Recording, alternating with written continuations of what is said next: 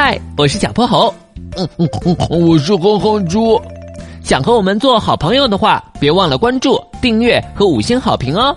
下面故事开始啦！小泼猴妙趣百科电台，森林里的大危机。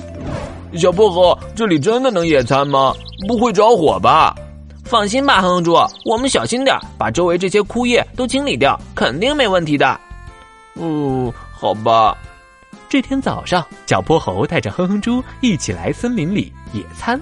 他们准备了好多好吃的，还带上了烧烤架，决定在这儿度过愉快的一天。哼哼猪，你把这些落叶都捡走，我来搭烧烤架，等会儿就能吃到美味的食物了。嗯，交给我吧，记得一点树叶也不能留下。在森林里生活，最重要的就是安全了。好嘞。说着，哼哼猪就开工了，没一会儿就清理出一大片空地，上面干干净净的，什么也没有。干得漂亮，哼哼猪！接下来就看我的吧。小泼猴点起火，坐在烧烤架前，认真的烤起土豆来。土豆片被烤得金黄，又涂上了一层香浓的酱料，再撒上孜然粉、辣椒末，没一会儿，周围就充满了烧烤的香气。嗯，呃，小薄荷，小薄荷，能吃了吗？这也太香了，我都饿坏了。马上，马上就好。小泼猴正说着，忽然感觉头顶越来越热。小薄荷，树树上着火了！什么？小泼猴抬头一看，头顶的树叶正冒着火光，还在不断向周围蔓延。快，快救火！不远处护林员的小屋里，野猪先生刚结束晨练。抬起头，却看见前面的树林里升起了浓烟，不好，得赶紧去灭火。